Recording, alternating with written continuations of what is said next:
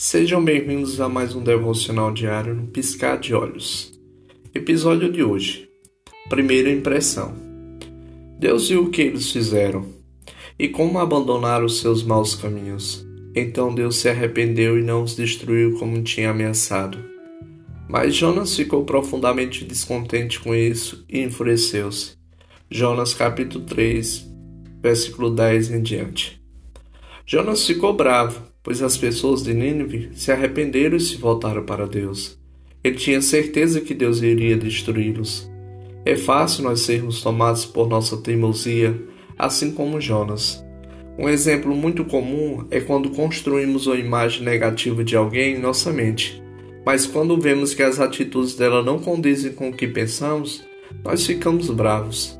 Se isso acontece com você, é importante parar de querer estar sempre certo e, ao invés disso, perdoar e ser misericordioso.